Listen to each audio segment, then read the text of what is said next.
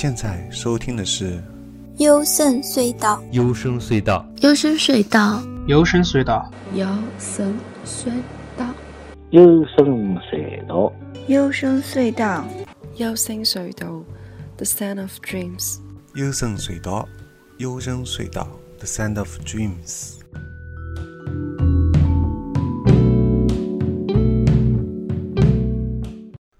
大家好，你现在收听的是幽声隧道，我是主持高尔基亚。不知道大家国庆玩的怎么样？这期节目呢，我们继续上一期的 Ghost Note 的一个采访，这次是针对乐队成员陈晓和桑泉的一个个人问题的采访。首先，我们先从陈晓的一些个人问题开始吧。第一个问题就是，你们的音乐有很多关于暗物质等宇宙方面的话题，特别棒。这个在国内来说，甚至全球来看都非常少见。你是什么时候开始对这方面产生兴趣的呢？呃，对于我这种比较喜欢胡思乱想的人来说，呃，很难讲是什么时候对这件事情产生明确的兴趣的，但是。我印象中很小的时候，大约小学的时候吧，就因为一个很偶然的机会，躺在床上就开始开始反思，我现在为为什么存在于这个世界上？此刻我身处的时间是什么样的概念？然而此刻，如果是在一个很高很远的角度来看，躺在床上的我自己，是不是比一个芝麻粒还小？那我的存在到底有什么意义？在这个。极大的宇宙空间里到底算什么？以及我死了之后我会去哪里？就这个问题困扰了我很长一段时间，然后也因此去读了一些奇奇怪怪的书，或者是在一些随手找到的读物里面去寻找能够碰撞的点。这些点可能有的时候会很奇怪，就比如说读到《诗经》的“七月流火”这一句的时候，它讲的就是。星宿二西行，然后在这样一个动作之后，夏天就结束了，秋天就到来了。包括《滕王阁序》里面有一句话叫“光射牛斗之虚”，它就是古代人用牛星和斗星这两个星宿所对应的地面的区域，来给地上的这一片地区来取名字。我就觉得真的很有趣。包括后来也会看到一些科幻小说。然后，不管是威斯里的那一系列，还是很经典的《海底两万里》啊，这些偏幻想的东西，它多多少少都会涉及到人对宇宙的一些探索和思考。那所以，它就日积月累的对我形成了一个吸引力，并且在很多事情的思考上，我都会不由自主的往那个方向去想。然后说到这张专辑创作的时候，一开始也并没有说一定要去做跟宇宙相关的什么，只是当音乐动机出来之后，我突然发现一个这样迷幻，然后空间感非常大，整体又偏前卫的一个音乐动机，我要做什么样的内容去契合它？那一些太日常或者是一些情情爱爱的东西，对于我来说。我我不太擅长写，也不太想去在这方面做所谓的突破。那我觉得，不如就用我最擅长的方式，就是 不负责任的一顿一顿开脑洞，然后做到逻辑自洽，最后把这个东西呈现出来。我觉得是很自由，而且很适合这张唱片的音乐的，所以最后会有了这样一个结果。我觉得。陈晓里面说了一句挺关键的话，就是他不想写一些情情爱爱的歌啊，所以想写一些这些脑洞比较大的这些。其实这一点也是我比较喜欢 Ghost Note 的一个原因吧。我觉得他们的歌词这个主题是比较特别的，因为大部分的无论是摇滚还是流行，任何只要有歌词的音乐，可以说世界上百分之九十以上都是为了。爱情，当然我也没有说非常抵触，一定说写爱情就不好，只是觉得这样的题材已经够多了。所以当见到从以一个宇宙为主题的这样一张音乐专辑来说的话，觉得眼前会有一亮。所以我就想多问一些关于宇宙的这个话题啊。那么第二个问题就是说，想问一下陈晓，你个人觉得我们的宇宙是否存在平行宇宙呢？嗯，平行宇宙这个概念，我觉得是我我很相信的，而且我觉得它不一定是毫不相干的数条平行线的这么一个概念。有的时候，我觉得它们更多的是一个嵌套的关系。那这个就像我们经常说到的一些宗教，或者是古代传说，甚至是迷信里头所谓的灵魂世界，甚至是地狱、天堂。我觉得换一种思路，它可能就是不同的。空间的一个名字而已。那所有的这些空间可能就是嵌套存在的，或者是我们的身边就有另一个自己，只是我们处于不同的维度，然后相互看不到而已。但我依旧觉得平行世界它有一个很有意思的想法，就是可能在这些世界里头，不管你的时间线谁先谁后，发生的事情都会是一样的。换一句话说，在不同的平行世界里，每一个我的命运都是一样的。这个这个东西，我觉得是人类很自虐的一个想象吧。因为这这个事情说起来挺有意思的，仔细想一想，挺悲怆的。就是无论你在哪个世界，或者换句话说，你重活多少次，可能永远面临的就是同样的命运，同样的轮回。呃，这个就不展开说了。但是。我觉得每个人都能从这样的一个设想或者概念里头，找到让自己很心动的点。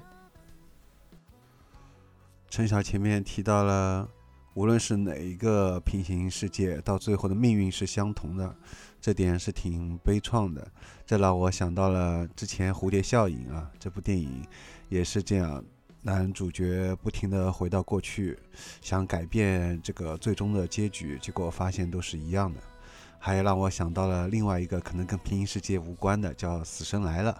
他也是这样，无论你怎么样去逃避，到最后这个最后的一个死亡的命运啊，是无法被改变的。这个的确是挺让人无奈的，或者挺悲伤的。好，接下来下一个问题，你平时喜欢的宇宙方面的书有哪一些呢？其实我虽然对宇宙。以及星球啊，什么这些所有东西很有兴趣，但是我不会去专门的去大量的读相关的，比如说科幻杂志或者科普类的书籍。我我觉得我读的最科普的应该就是《时间简史》这本书了。然后其他更多的可能真的来源于各种各样的小说也好，杂文也好，甚至是某一些新闻，呃，NASA 的一些新发现这样的东西，然后。我去摘取我最有兴趣或者一下能触碰到我的点，然后去不断的生发出来。那比如说我刚开始接触意大利的卡尔维诺这个作家的时候，我接触到的是他比较早期的小说，就是那种比较夹杂着幻想和现实的一本正经的胡说八道的那种方式。但是后来，就是随着读他的书越来越多，最后突然碰到他的《宇宙奇趣全集》的时候。我就突然发现，哇，这个人竟然可以把那些不管是已经被科学证实的，还是说一些理论上的假设的这些关跟宇宙相关的所有的理论，他都可以从某一个理论出发，然后煞有介事的写出一个又一个的小故事来。这个东西让我觉得，哇，实在是太好玩了。而且所有的故事你都能对应到进化论，或者是。那个两栖动物的产生，这所有的我们所知道的科学知识的时候，就觉得啊，非非常的有趣。好，既然谈到了卡尔维诺，就请你专门来谈一下你对卡尔维诺的感想吧。呃，说到卡尔维诺，确实是我从大学接触以来到现在非常喜欢的一位作家。我觉得他不只是脑洞大，更重要的一点是他的知识储备足够丰富。作为一个作家的话，他是有植物学家的那种家庭背景，然后本质上来说，他是一个纯理科生和科学家的思维，但是他又有非常浪漫而且细致的想象，所以他就能把这两个东西结合在一起。嗯，这个地方其实我还挺想说，他有一本书叫《树上的男爵》，讲的是一个少年，大概在十岁还是十二岁的时候，因为一些缘故，他就爬上了树。然后说：“我这一辈子都要在树上生活，再也不下来。”这是一个很好的开头，但是如果一个作家他对植物以及自然生态没有一个很非常科学的了解的话，那他其实这篇小说是写不下去的。就算他有再多绚丽的想象，这个小说写出来也不会让人有代入感。但是卡尔维诺凭着他 非常扎实的跨越文理的知识储备，他就能够把这样一个故事写得很能令人信服，就真的让你觉得这个事情真实发生过，它是有可能性的。你说到知识储备，这个让我想到了博尔赫斯啊，同样也是来自于南美。他也是这样，就是有大量的一个知识储备，所以他才能写出其实所谓的这种带点魔幻色彩的小说。这让我想到，都是必须要经过一个长期的一个积累啊，才能厚厚积薄发吧，可以这么说。说到南美作家，就让我想到了你还很喜欢的另外一位，同样也是来自于南美啊，叫科塔萨尔。请你来谈谈这位作家的感想吧。我也不知道为什么，因为读了卡尔维诺之后，一不小心就又读到了阿根廷的科塔萨尔。那这样一个作家，他其实就是一个典型的魔幻现实主义了啦。嗯，他，但是他也有会涉及到跟卡尔维诺同样的笔法的去写宇宙的东西，但是他的篇幅非常小，只有那么几篇。其中有一篇很好笑，讲的是地球上成立了一个星星清洁公司，就是他们去把天空中的星星都擦干净，然后擦了一颗又一颗之后，这个业务已经很很熟练了，而且地球上的人都觉得哇，这个公司好厉害啊！这个公司就说 OK，现在天空中只剩下最后一颗星星了，它非常遥远，但是我们一定要把它擦亮。后来他们就克服各种艰难去把那颗星星擦亮。但是当完工的那一刻，没有想到整个宇宙就变成了白茫茫的一片，因为谁知道那颗星星过于明亮了，就已经没有是整个地球上或者整个世界上已经看不到任何一丝阴影了。这故事很短，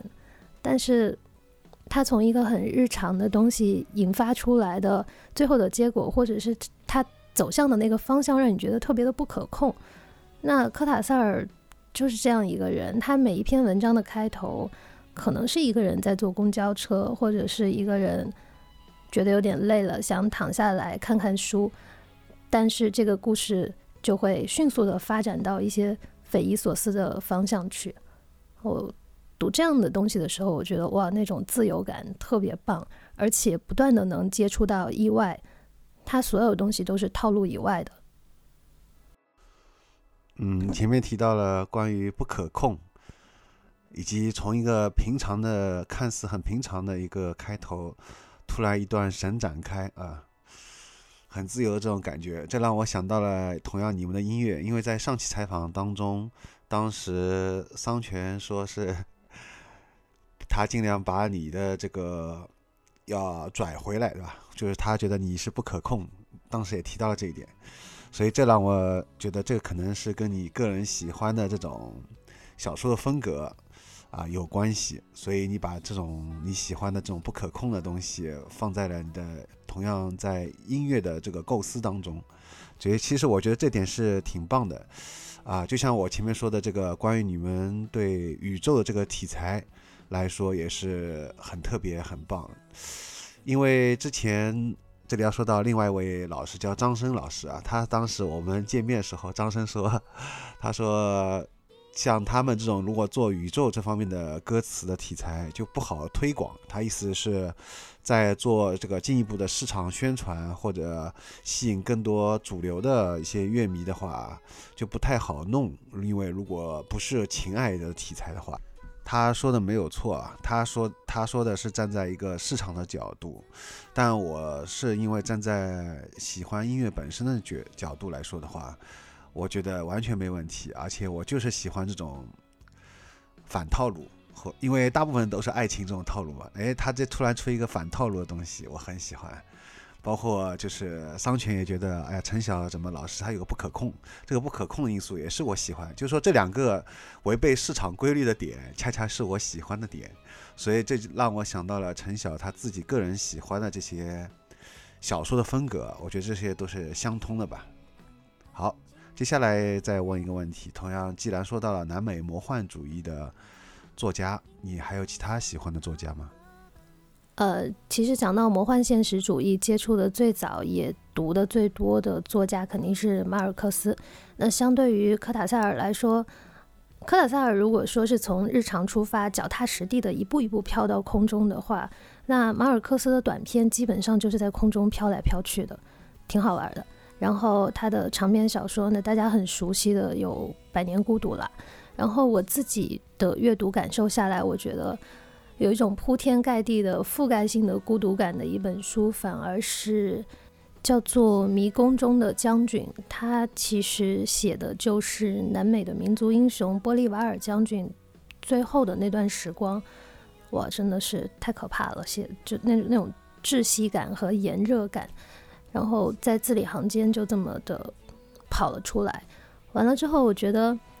马尔克斯有一个很厉害的地方，就是。他就算写日常，也会把所有的日常写得飘飘忽忽的，让你觉得这些东西像是被裹在云里一样。那那那种魔幻感，我觉得就是纯是文字的魅力，因为他讲的故事并不是那么的传奇或者离奇。那既然谈到了这些魔幻现实主义的作者，还有小说。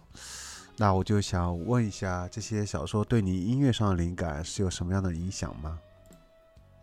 呃，我觉得这一些作品在我音乐上来说，可能从他们描述的内容上对我来说不会有太多的借鉴，但是他们的思维方式以及他们的修辞手法会对我的歌词的写作方式肯定是会有影响的。它更多的是一个思维方式上的启发。这种层面的影响吧，呃，那对于我来讲的话，我很高兴能够遇到这样一些很有趣的作家，然后在我的生命当中给予我很大的冲击，然后也让我去发现很多新的世界一些有趣的点。好，接下来我们从宇宙这些话题进入到接下来一个相对来说比较符合。怎么说？就是现实生活的一些相关的问题吧。首先，第一个问题就是，你之前做过一些报社的记者工作，包括现在这样一个设计品牌的工作。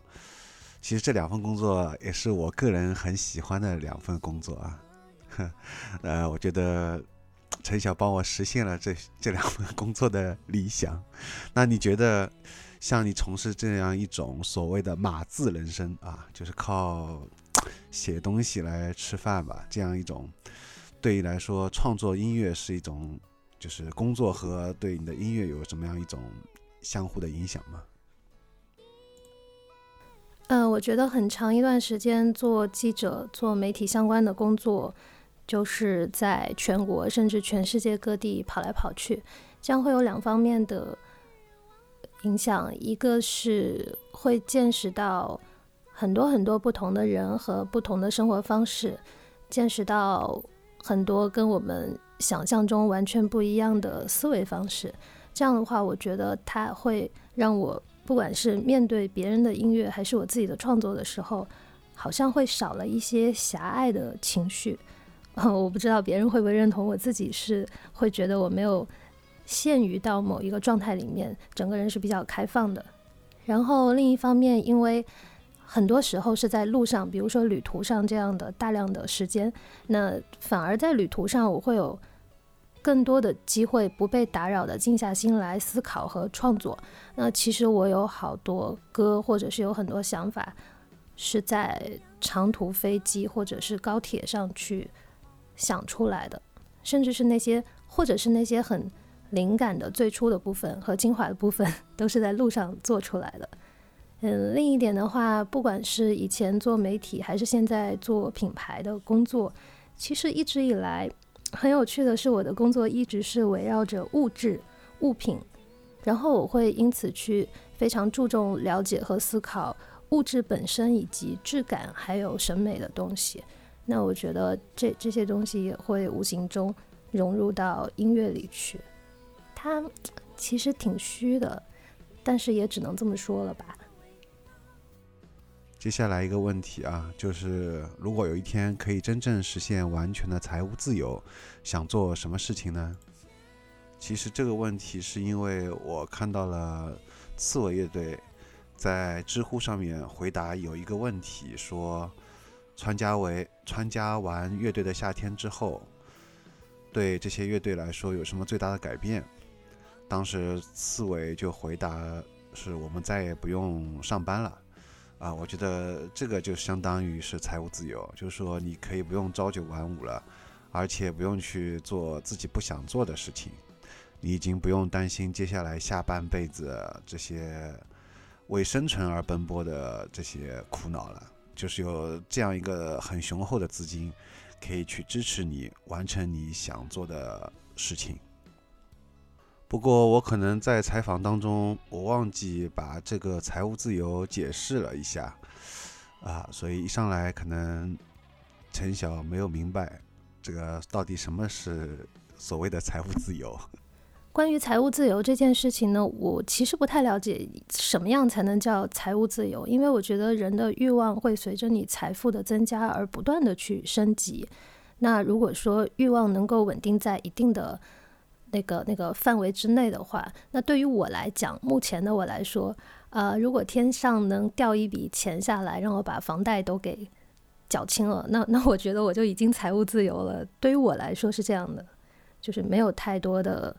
其他的欲望。那如果这样的话，我觉得我会一部分还是一大部分时间用来做音乐，但是小部分时间我还是会去做跟我现在的工作相关的事情。它不一定是一份朝九晚五的工作，但是，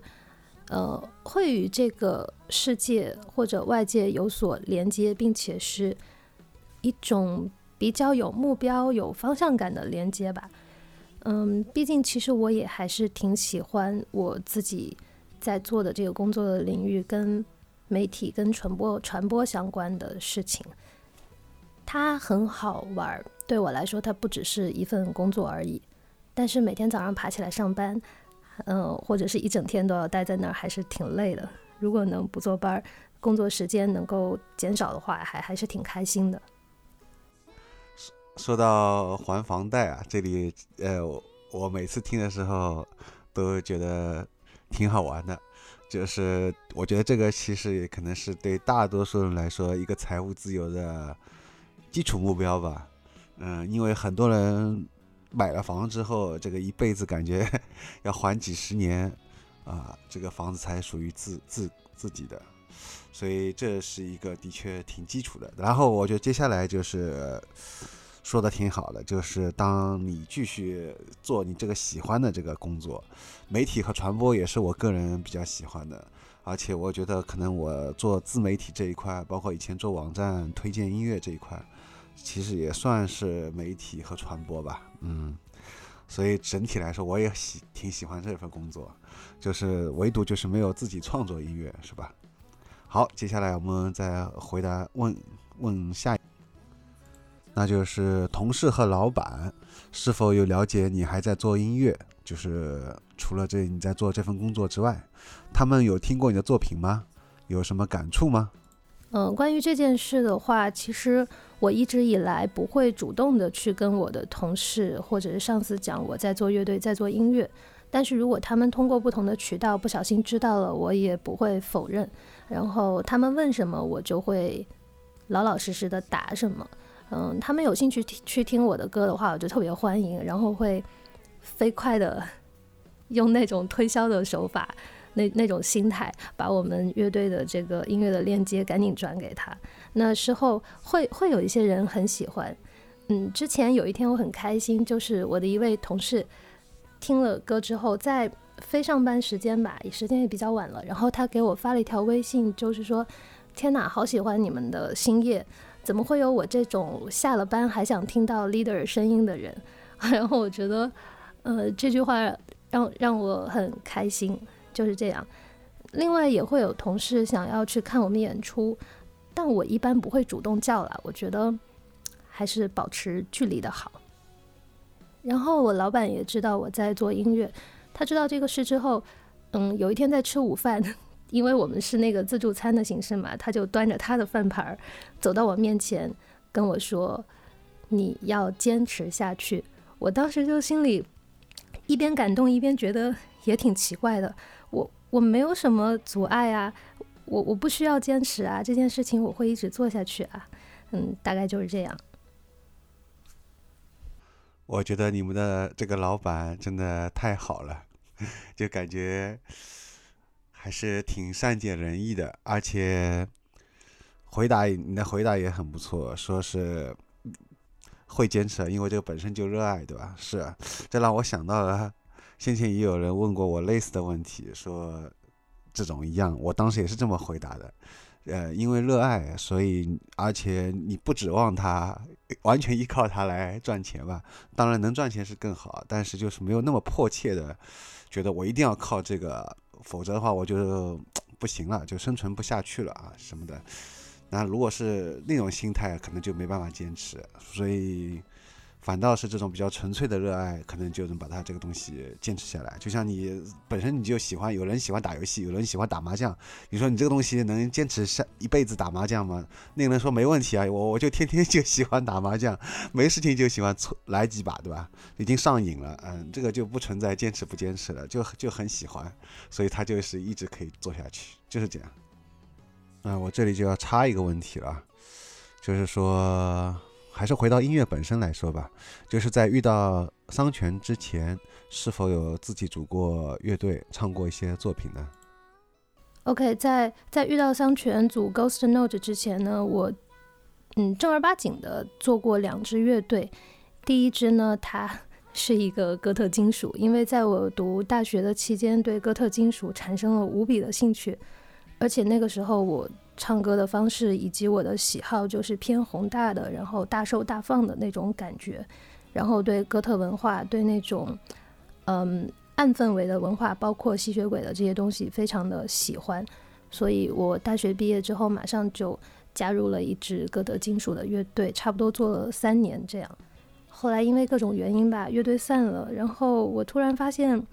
好像不沉浸在那样一种外壳里。去生活，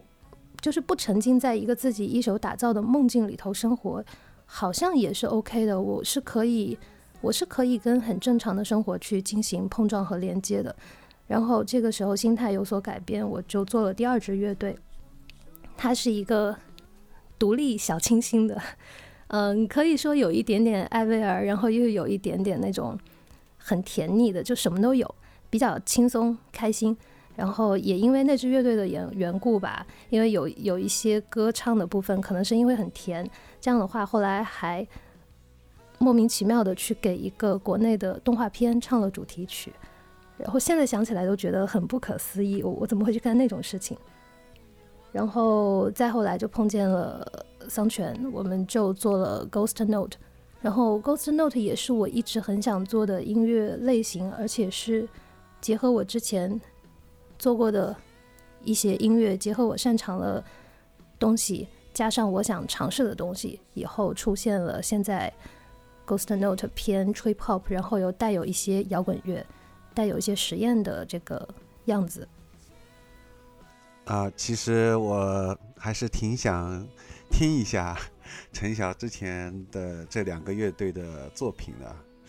嗯，挺期待的，呃。应该说是挺好奇的啊，好奇。好，那么还是回到现在的音乐作品当中吧。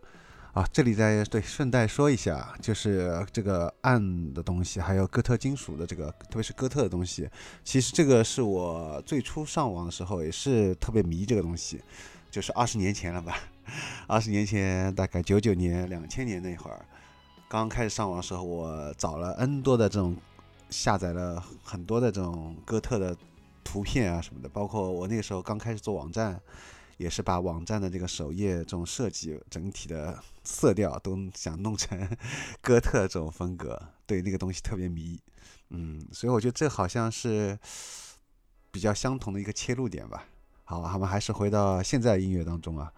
就是陈晓说到，其实每一首歌啊，就这次新专辑当中七首歌，每一首歌本来都有一个阐述。但是后来找不到了啊，就挺可惜的。不过他应该应该说还是能记得大概，所以在现场，包括在现场的。呃，陈晓其实也有在每首歌之前聊了一些想法，这个聊了这一段我其实挺喜欢的啊。有的人就是特别反感，有的现场观众就不喜欢，就是你最好就像王菲一样，一首歌接一首歌连着一块唱，当中一句话最好都不要讲，就除了报一下歌名是吧？当然这样也挺酷的啊。但是作为我自己来说，可能这就是桑泉说的互动吧，就我还挺喜欢这种互动，就是你谈一下你对这首歌创作的为什么会当初写这首歌，这首歌灵感啊，或者稍微简单谈一下所谓的这个阐述，特别是因为像我印象比较深刻，为什么呢？因为他当时我看现场的时候，陈晓提到了暗物质，他说暗物质这首歌。因为暗物质在宇宙当中大部分是看不，他他占据了这个宇宙中的大部分，但是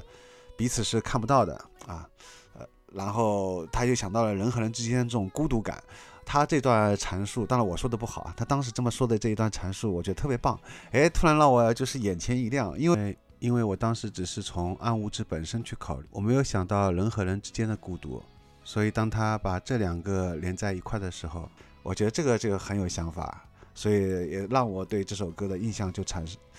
就是更更进一步的对这首歌的理解吧。对，因为写《宇宙奇趣入门手册》这张唱片之前，大部分的歌曲它都是从一个概念出发的，然后去生发了一个故事出来。首先，我要把这个故事编圆了，我我要首先我要自己相信我准备写到歌里的故事，所以相当于每一首歌我都大概写了。少则五百字，多则一千多字的一些小小的文案或者是阐述，这个是给我自己看的，也是给桑泉看的。嗯，后来还真的弄丢了。我大概能记得的是，之前在讲从起点开始这首歌，我想象的是，我可能就生活在宇宙大爆炸之前的那个点上，跟我的朋友们挤压在一起。然后当宇宙大爆炸发生之后，有了。空间、时间有了光，这个时候我清清楚楚地看到了我们的分离，以及慢慢远离，甚至永生永世再不相见这么一个过程。那然后可能我跟我的这个朋友到了《光年》这首歌里，我们也许进入到了一个相互平行或者是相对固定的、相差多少光年距离的状态。那我们可以通过光的反射看到彼此的现状，但其实这个现状是有时差的。嗯，相当于故事就延续到了这里，然后本来是想把这个故事串到每一首歌了，后来失败了，所以有有接下来其他的歌就各自散落着别人的故事了，就他整个专辑会有这么一个所谓的故事线吧。打个比方说，原来是想写成一个自传式的，但后后来呢写成了一个人物群像的感觉，也也无所谓啦。嗯，这个唱片正因为每一首歌。它都是从一个概念出发，然后我也很希望现场的听众能够在这首歌的表演之前能够融入到那个状态里，所以我大概会讲讲一下每首歌在说什么。然后我印象中比较有趣的是《问》这首歌，因为这首歌是整张唱片中唯一一首有点有点曲曲目上有点中国风的东西，然后它的歌词内容也是从《楚辞》当中来的，讲的是屈原的《天问》。所以不知道，可能是我心虚吧。每次张嘴要说屈原、说楚辞这两个字的时候，会突然觉得我自己穿越了，或者是有点违和。所以每次当屈原这两个字一一出口，自己都觉得自己很煞风景，然后我就会硬着头皮讲下去，甚至会跟大家开玩笑说：如果你学会了这首歌，那屈原的《天问》前八句你就能背下来了呀。说完之后。下边有的时候会有人笑，有的时候大家还很懵的样子，我就觉得，嗯，我好像不是一个很优秀的冷笑话段子手，哎，下次还是不要这样说了，每次都很纠结吧。最后说的这一段问还挺有意思的，我觉得的确，如果我早一点在中学时候那会儿就能听到这首歌的话，应该。很多文言文就能考得不错了，因为我语文失分主要就失在文言文上面。这种很多这方面背不背不好，背不出来。最后再插一个小插曲吧，就是陈晓其实个人有做一个电台，他还给屈原专门做了一期，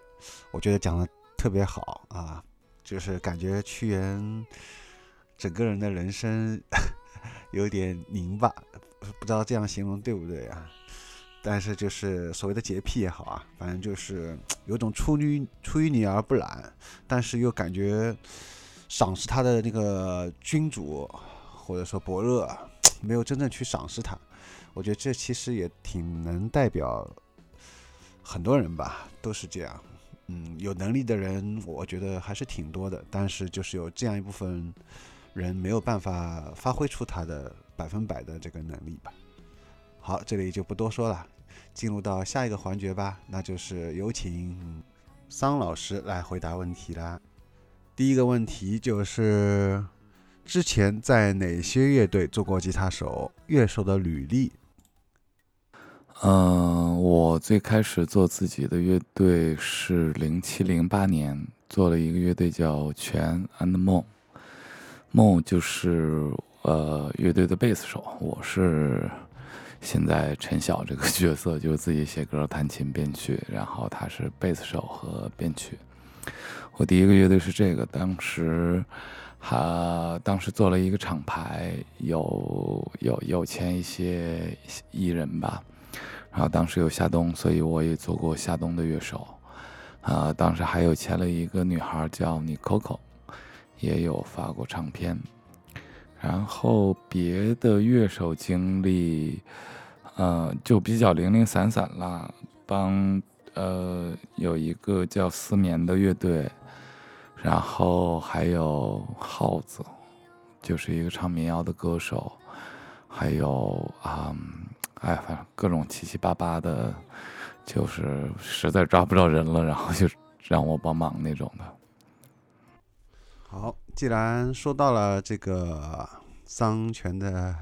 第一个乐队啊，其实这个乐队我是有小样的，他在零九年时候，当时发给发给过我啊，也是在十月份的时候，然后他自己最满意的是八二四六吧，所以我这边就给大家放一下，听一下。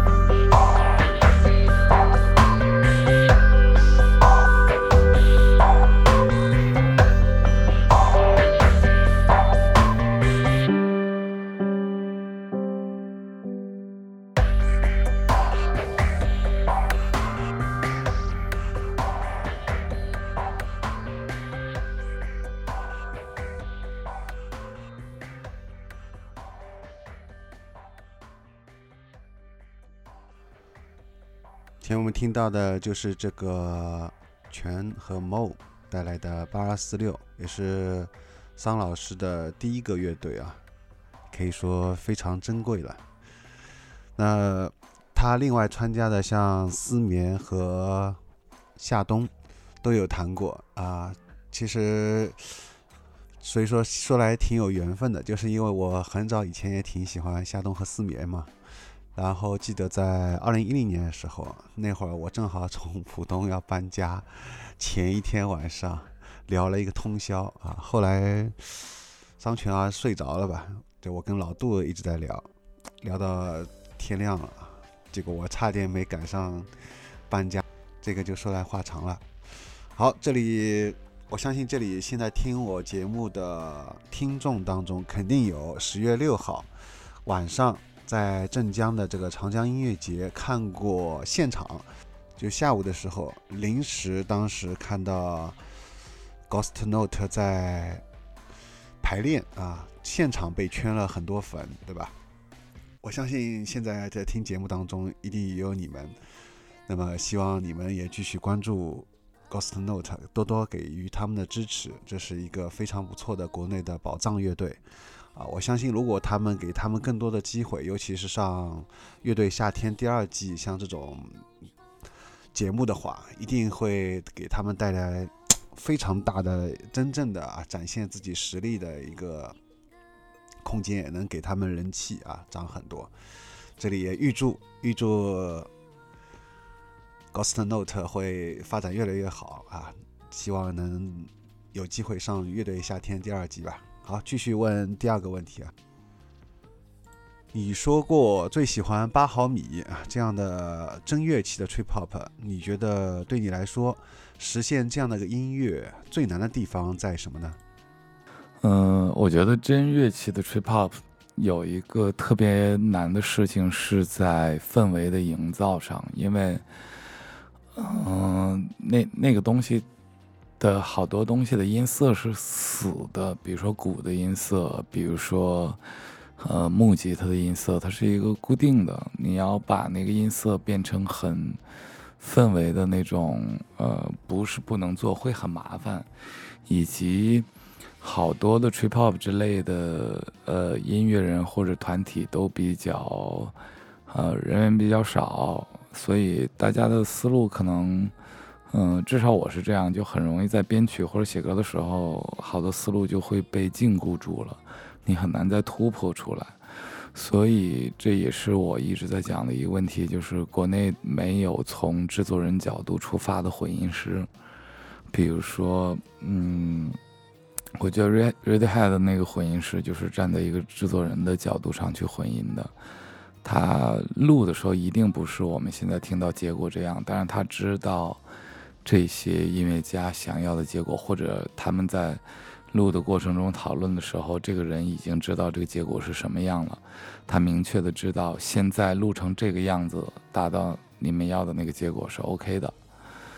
嗯，我觉得这个是呃一个一个真音乐去做吹泡的一个问题之一。第二就是，嗯，如果用电子乐器或者是用采样那样的。有一个事情很方便，就是律动的部分、乐器的部分的叠加会很容易。但是你如果只有一套鼓，你很难做到就是两套鼓的那个，或者甚至更多的，你有些 loop 啊，或者有些呃采样的一些小打叠加在一起的那个推动力，可能不太够。但是像八毫米这样的乐队，它就可以在这个部分。它它相当于是在做减法，然后保留下来的东西是非常好的。前面桑老师提到了国内没有从制作人角度出发的混音师，其实这的确是一个普遍现象。因为我也是最近才知道，呃，我一个朋友叫粽子，他也做了一个乐队的经纪人嘛，他也提到了他们去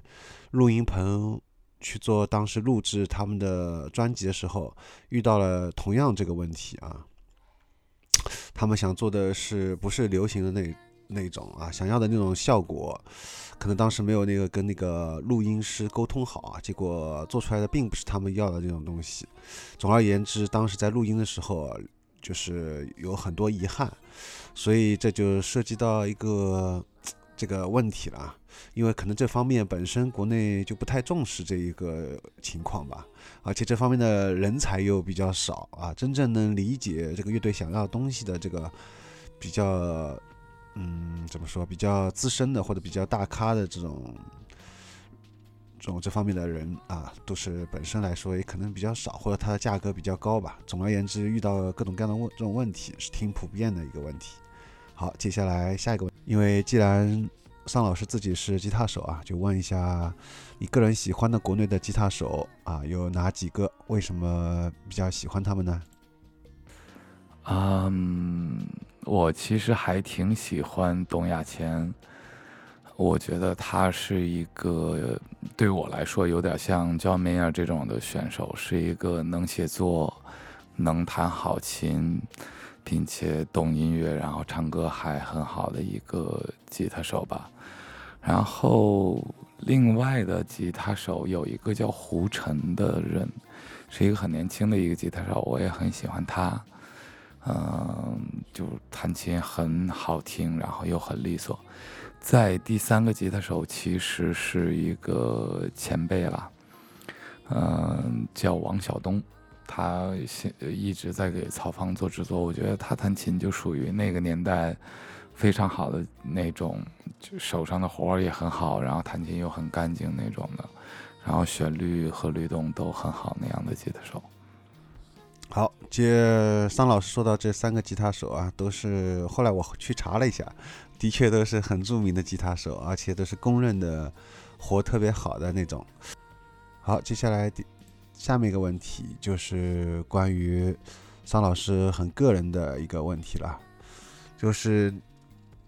桑老师以前曾经在一家比较著名的音乐公司里面，唱片公司里面上班，所以但是后来又离开了，所以我想问一下，你离开那个公司会不会是一个比较后悔的决定？如果让你重新回到那个时间点上面，你会不会继续在这家公司里面上班呢？呃，我觉得离开音乐公司这个决定，我们没办法去说后悔或者不后悔。我们会因为时间点，因为生活的样子去觉得后悔不后悔。那我现在生活这样，如果我离开了音乐公司，我做了一个餐馆，一天我能挣个好好多钱，那我不会后悔啊，可能。而且还能干自己事儿那种，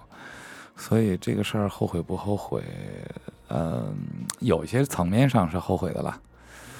然后，如果我回到原来的时间点，我觉得我还会在一个音乐公司上班，因为那个时候对音乐的热情无限大，然后又是一个这么对口、这么好的一个机会的工作，我一定还会在音乐公司工作。之所以问这个问题啊，是因为。我自己也一直很想去唱片公司或者是音乐公司这种对口的地方去上班，但是我也知道，好像如果你把这个自己的热爱真的当做一份工作来做，反而就是会伤害到自己对他的热爱程度。就也许你以后做这份工作，你就不会像当初那么的喜欢音乐了，也有这种可能啊。反正。总而言之，但还是一种遗憾吧，就是没有去过。这至少桑老师他去了，所以我所以我挺想听听他说这一段。那接下来就说到一个比较好玩的比喻，他当时把音乐比成自己的女朋友，然后说了一段非常有趣的话。呃，这段话让他自己来跟大家讲吧。嗯。这个话是这样的，我跟高尔基亚在聊天的时候，在在打比方形容音乐这件事儿，说到这样，就是说我我这么喜欢音乐，我自就像我特别爱的一个女朋友，不管我多穷或者怎么样的，我一定不舍得把它丢出去卖。但是呢，就是我我能舍得我自己吗？那。不舍得卖它，那就卖我了。所以上班这件事对于我来说，就是在，呃，卖我的时间嘛。所以其实这句话我要讲的是这个意思，并不是说这个啪啦啪啦往不好的方向聊啊。其实所有的人都想做，就是自己有兴趣的事儿，自己很爱的事儿。但是往往这件事儿变成一个工作的时候，会很。就会你越来越不喜欢这件事儿，所以我觉得比较平衡的样子就是你继续爱那件事儿，然后，呃，你去卖你自己的时间和精力，能养着你继续爱这件事儿。就像，啊，打个讲一个比较比较奇怪的比方吧，比如说，所有的人，啊，我不敢讲所有人，有大部分人都非常喜欢啪啪啪这件事儿。但是我觉得可能大部分的人都不希望啪啪啪变成自己的职业，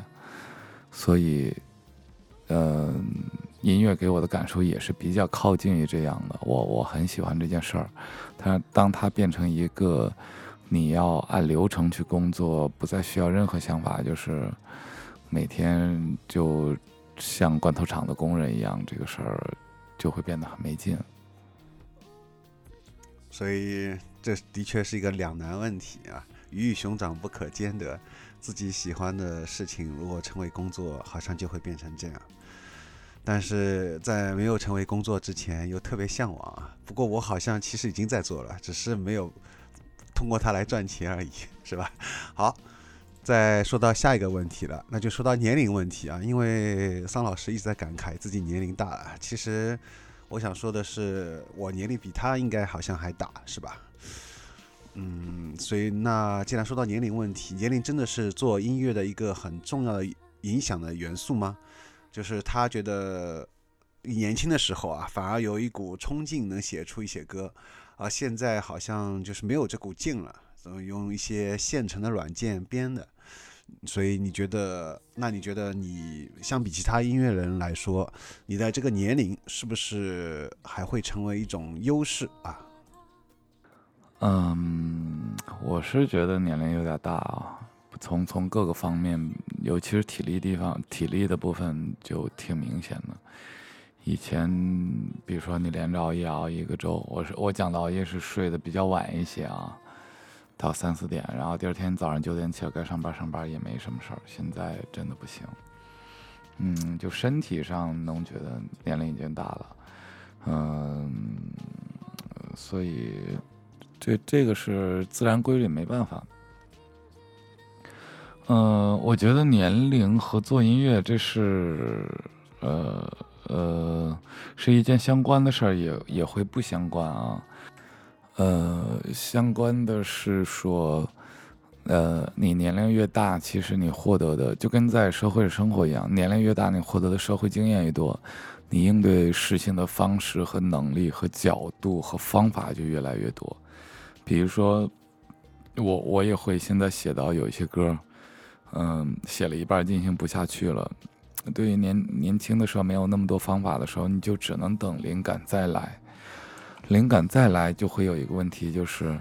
第一，我可能来的灵感和原来和之前那个灵感是从不同的角度的，这个是不可以用的。呃，还有一个状况就是。等灵感来的时候，可能已经过两年了。我整个人的生活状态呀、情绪啊，就和之前那个东西都不一样。这样的话，我非常有可能就否掉了之前写的那个那半个歌写的好，我认为好的那个。所以这个是相关的事儿，不相关的就是那多大年龄都可以做音乐啊。就这个，我觉得可能关联没有那么大了。所以你说，呃，年轻的时候有冲劲儿去写歌或者什么什么，其实对于我来讲是，嗯，没有那么多好的方法。所以，呃，好多乐队是第一张唱片真的就全靠灵感憋了好多年，四五个人写的所有的好的灵感的创作的东西全在这里面，所以第一张唱片特别好。等第一张唱片特别好的结果，就是这乐队会火，火了之后生活就会发生改变，然后状态就会改变，就很难再有，呃，情绪或者机会回到那样一个状况下去。就你的你的脑袋和你思考、理解你看世界的方式和你理解你自己已经变了，所以你就很难再回到原来那个样子去等待灵感写歌，再加上会有公司。给你压力，你就不得不出内容，所以慢慢的大家就会学习方法吧。呃，你说我觉得我这个年龄比别的音乐人有什么优势？我觉得优势对于我来说还就是经验方法，就是他们觉得，哎，这个歌我写不下去了，或者这个地方这个和弦我没办法了，或者某个音色、某个节奏怎么怎么样，我可以用一些方法去解决这些问题，或者避开这些问题，而他们只能，比如说等想法，或者是等灵感，嗯，或者是他们也有方法，但是招数比较少。用了一两招之后，发现哎呀，好像没招了那种的。我觉得这个可能是区别吧。你说写写的内容的好坏，这个部分我觉得没有区别，大家写的都是一样的东西，大家写的都好。前面桑老师提到了很多乐队啊，出了第一张专辑之后，后来这种灵感就用光，是的确有这种问题。而且以前我还想专门围绕这个问题。做一期节目谈谈啊，这好像是至少不是说很普遍的现象，还至少在很多特别是比较大牌的乐队当中都有这种问题，因为可能时间积累了很久，然后他在第一张专辑当中把他所有的灵感、所有的这些积蓄全部用完了之后，啊，到一下子到第二张专辑，他可能处于一种很虚空的一种状态啊，这可能这时候就需要一些经验和方法。所以我觉得年龄还是有这方面这方面的优势啊，就是经验，嗯，的确会有更多的方法去面对。好嘞，那么接下来就说到 Ghost Note 的这个第二张专辑。呃，当时桑老师跟他聊天的时候啊，说到他觉得认为如果按照第二张专辑这样做下去的时候，并不适合现场，是因为现场呢都需要造起来。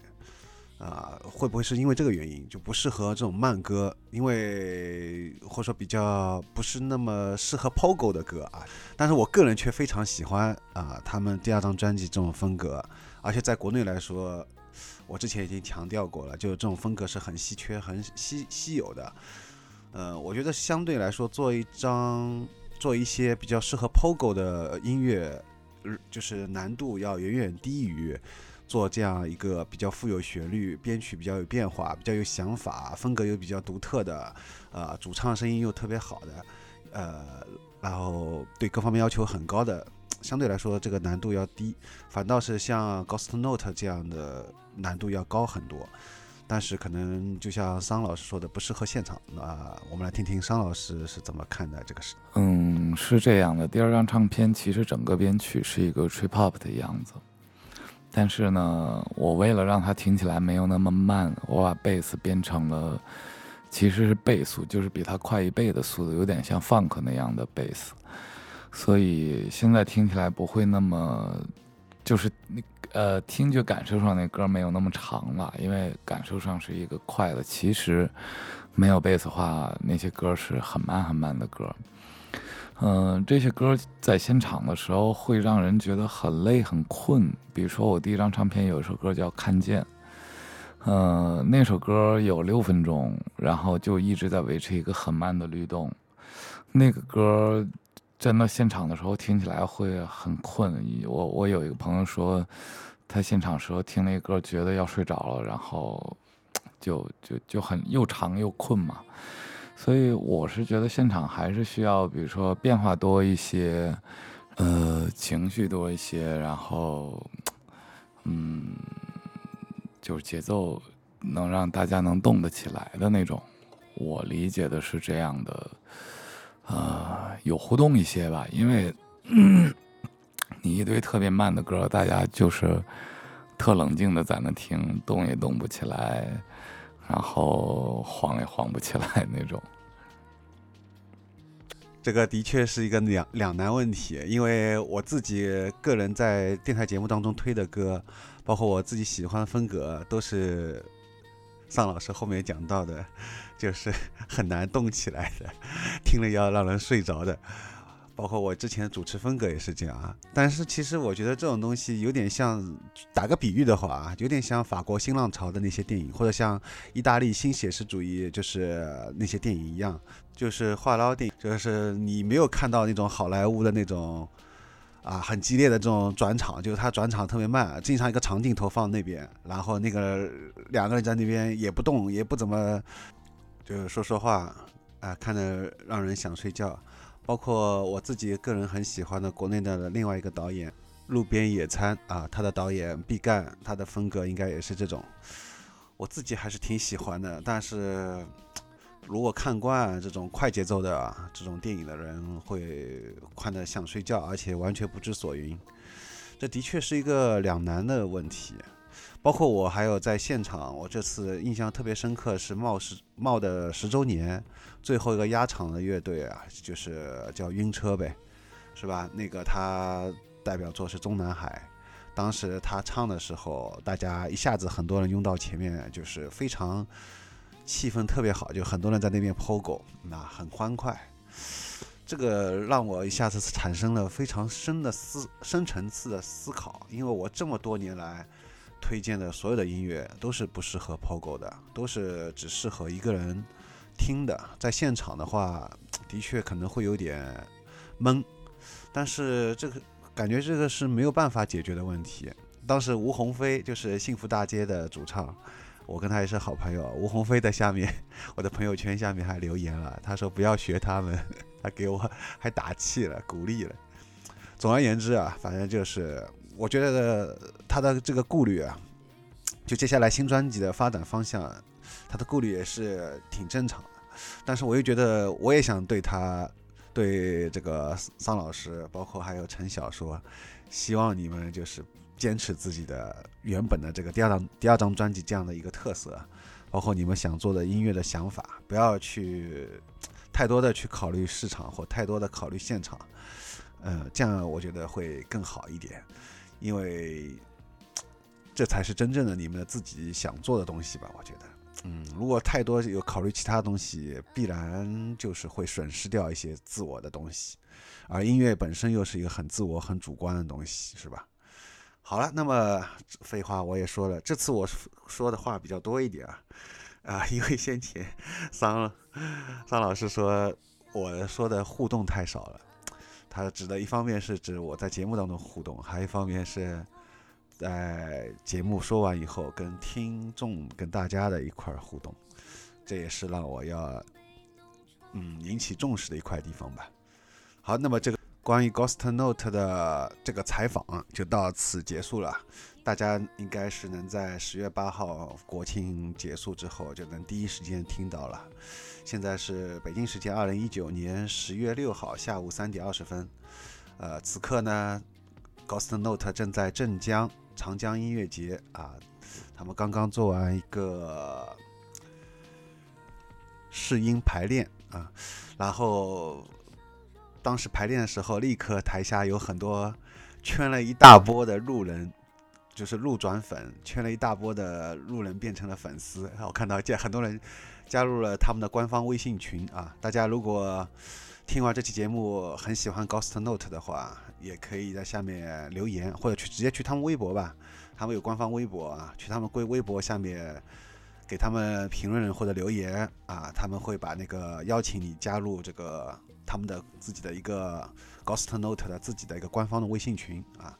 以后大家获取他们的演出的这个消息啊，或者结伴一块儿去看他们演出啊，都可以在这个群里面和他们讨论啊，应该说大家听完这个。节目之后会发现啊，他们两个人是非常平易近人的，可以，所以大家可以尽情的跟他们聊啊，这个绝对没问题。好了，那么这期节目就到此结束了，下一期节目做个预告吧，不出意外的话，应该是 trip hop 啊，想做一个 trip hop，同时啊，这里再做一个小预告，呃，还有一个除了 trip hop 专题会回归之外啊。还有一个预告就是，我会再采访另外一个国内的，我觉得相当不错的一个乐队。这个乐队在二零一七年发了唯一的一张专辑啊，叫《Goodbye Sphinx》。呃，在应该说在小部分范围当中啊，引起了大家几乎都是满分的，就是好评。而且我个人也觉得他们。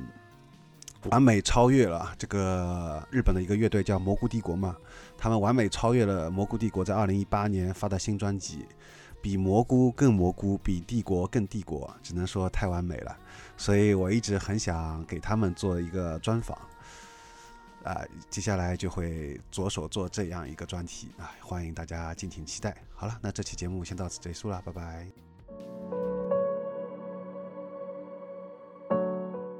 优声隧道节目收听的平台有微信订阅号 mono、网易云音乐、荔枝 FM、QQ 音乐、懒人听书、喜马拉雅。在每个平台上搜索“优声隧道”或“高尔吉亚”就可以找到。欢迎订阅和留言评论。我的个人微信是 g o r g i a s，欢迎和我进一步交流。优声隧道微信群有撸猫群、音乐群、主机游戏群、日本动画和日剧群、喝喝酒打打球群。欢迎加我微信后申请加入。